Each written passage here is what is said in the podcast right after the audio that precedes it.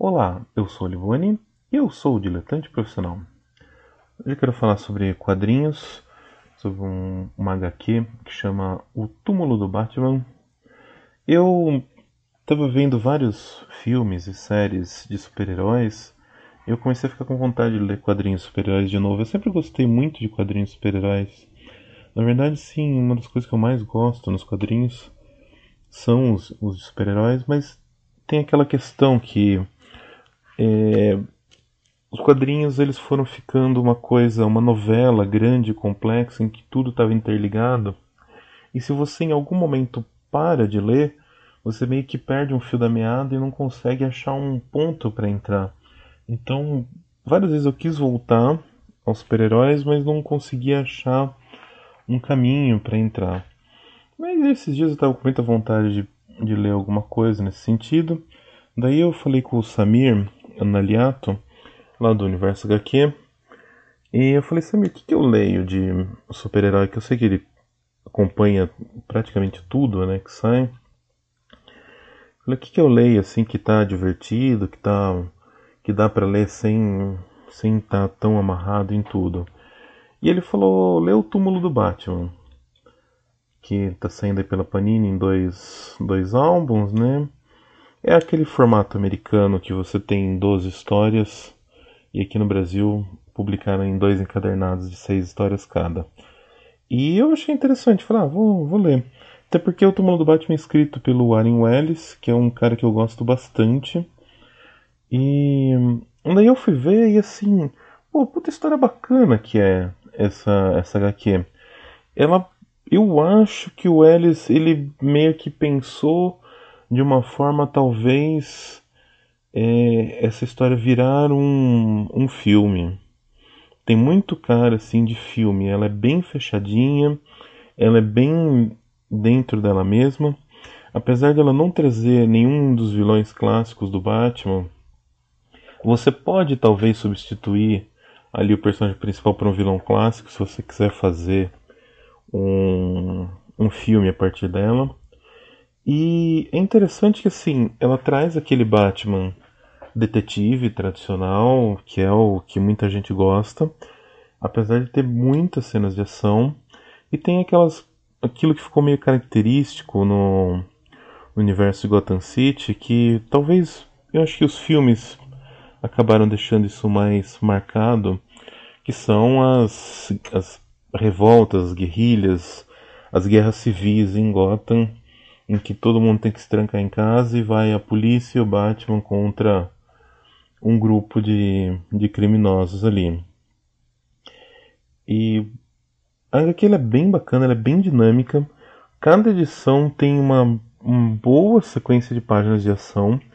Então ela é uma leitura divertida mesmo, uma leitura é, funcional assim numa narrativa dinâmica de quadrinhos.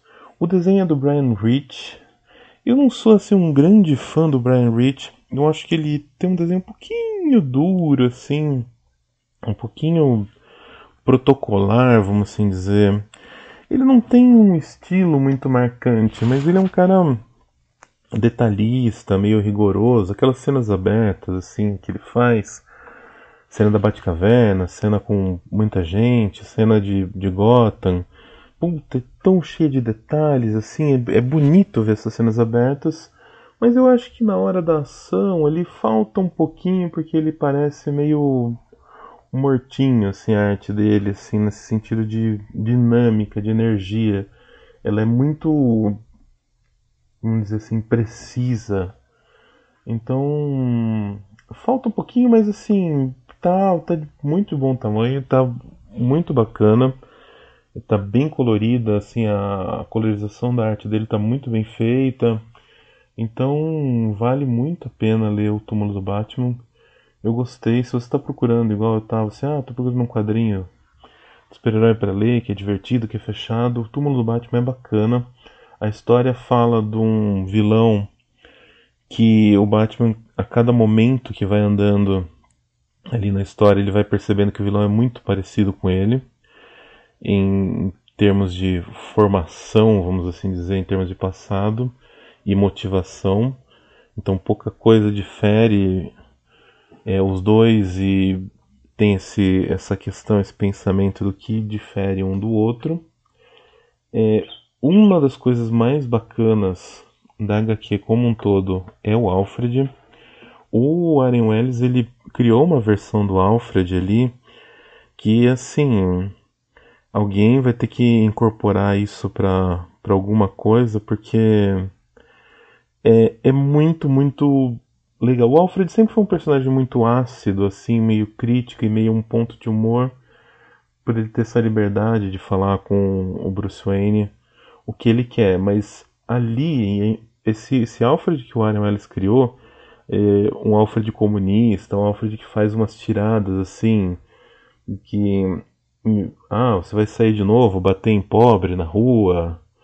Ah, se você desse esses computadores para para a delegacia de polícia de Gotham, eles iam resolver muito mais crimes. Essas observações sociais que ele faz sobre a escolha do, do Bruce Wayne, de como gastar o dinheiro dele para fazer o que ele acha que é o bem para a população, é muito interessante. Além de trazer né, o Alfred que, que se meio que se formou, que meio que se cristalizou nos últimos tempos que é esse Alfred meio soldado, né? Meio é o cara que não é só um mordomo, ele é um tático de guerra, ele é um cara que sabe se defender, é um cara que sabe lutar. Então é bem, bem, bem bacana. Ah, o Alfred ele é o, o grande destaque desse túmulo do Batman e vale ler meio por causa disso. Você não precisa ter lido nenhuma outra coisa do Batman, você só precisa saber aquele básico do básico, que é os pais do Batman morreram quando ele é criança e ele cresce e vira um super-herói com o dinheiro e a fortuna da família e etc. Não tem nenhum vilão clássico, não tem nenhuma um gancho com nada do passado, não deixa nada pendente para o futuro e é muito, muito divertida a HQ. Se você está vendo esse vídeo no YouTube, você viu que eu fiz um, um desenho rápido do do Alfred lá, daquele Batman do seriado de 66, uma coisa assim. Então, é aquele Alfred clássico, bacaninha, bem tiozinho, bem senhorzinho, que não tem nada a ver com esse Alfred do túmulo do Batman. Mas é isso. Obrigado aí e até mais.